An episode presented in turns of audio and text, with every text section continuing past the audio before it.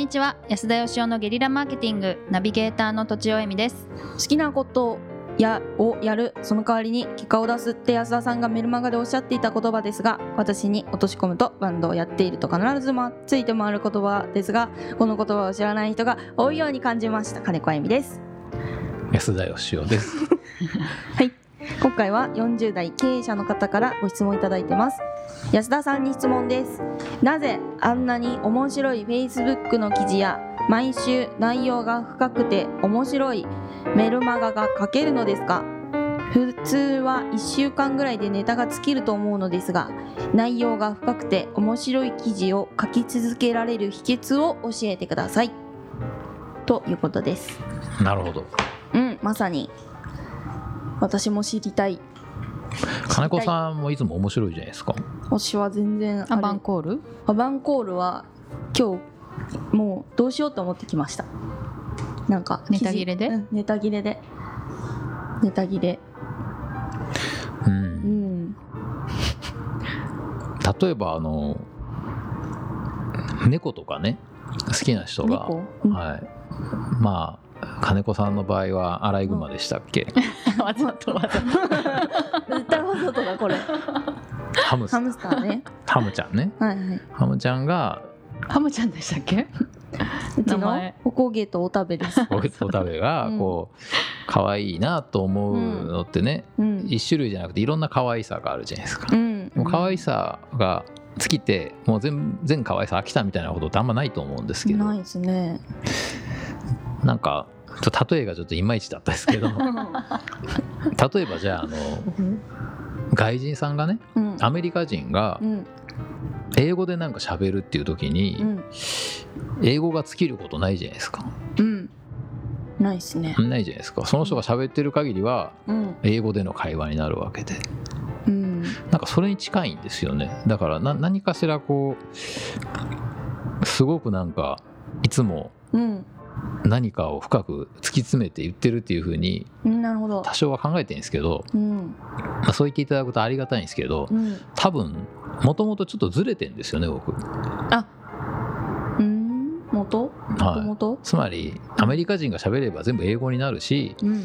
えハムスターだと何やっても可愛いんですよ、うん。ね、ちょっと悪いことしても可愛く見えちゃう。うんうん。で僕がなんか書くとずれてるっていうことなんですよ。ああなるほどね。素それ質が他の人にとっては、まあ、学びになったりそれが新鮮だったり面白いって感じるんだってことであって、うんうん僕そのだんだんと生きてきて気づいてきたんですけどうんそもそもやっぱそういうなんかあの偏りとか歪みっていうのは良くないもんだっていうふうにうん。育つんで言われてこの国では。うん。そうですね。うん、僕もだからなんかその人とは違って見えちゃうとかうん。そのみんなが当たり前にできることができないとかっていうのがうん。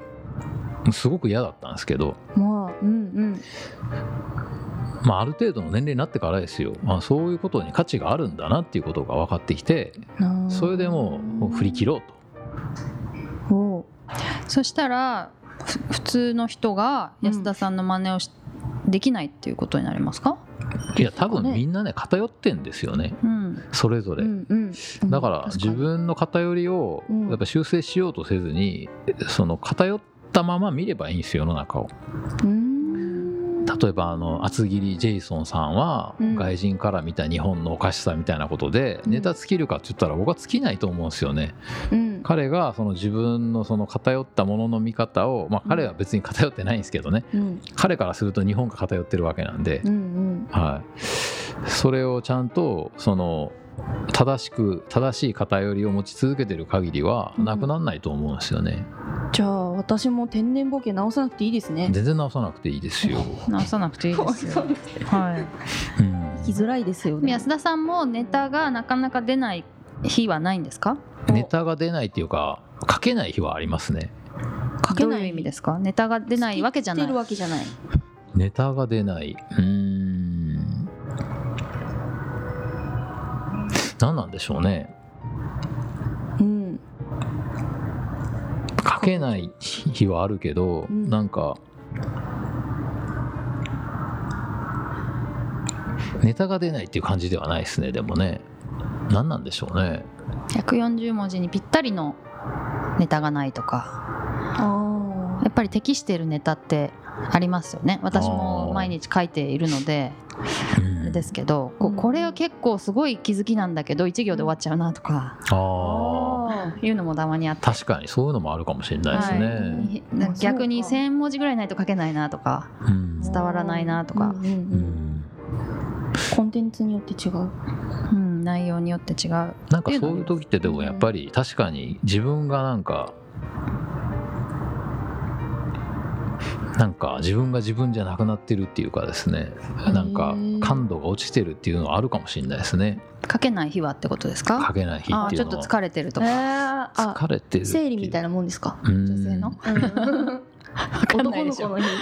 そうですね。なん なんかね書けない日はうん。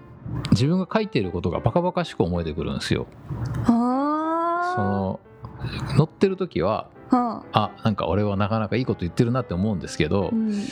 なんかその同じように書いてるんですけどうん。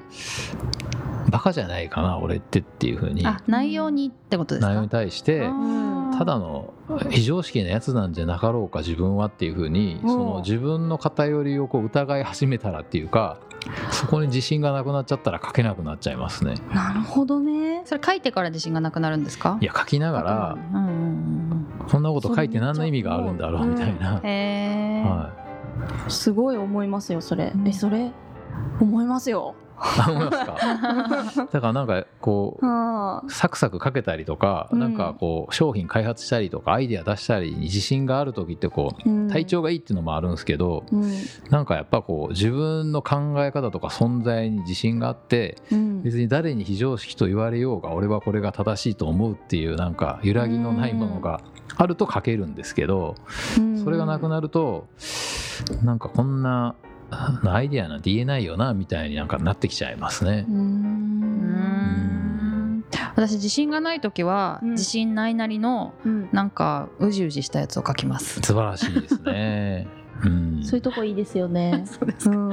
最近何日かうじうじが連続してるなみたいなのがあったりしますけど。でもいいですよね。まあでも僕もやっぱりその、ちゃんとね定期的になんか作ってるもんがあるんで書けないっつっても書かないといけないんで、うん書くんですけどやっぱり自分で書いたものにうん。すごい自信がなくて読み返したくないとか今回はつまらないものを書いてしまったなみたいな時ありますよね。その時も「えいや!」って配信するってことですか？そうですね。う、んはい、それも含めて自分だというふうになるほ言どなのであのすごいそれ。あそうそう。だから何が言いたいかというとですね僕は基本的に人間ってみんな偏ってると思ってるんですよね、うん。で偏ってる部分が価値なんだと思ってるんですよね、うんうん。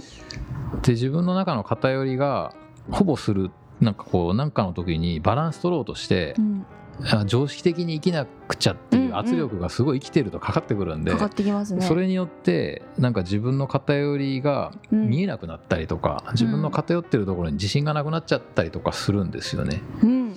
そういう時にやっぱり自分のその本当の形を信じるっつうかうん。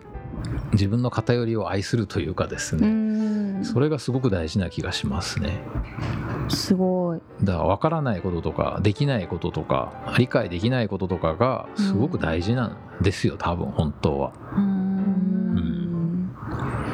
じゃあこの人もネタが尽きるこの人がもうもし書いてるるけどもネタがないって思ってるのはそうではなくてネタはネタっていうのはだから誰かが驚いてくれるっていうことだと思うんですけどうん。そうじゃなくてもうちょっとその自分のその素の目でうん。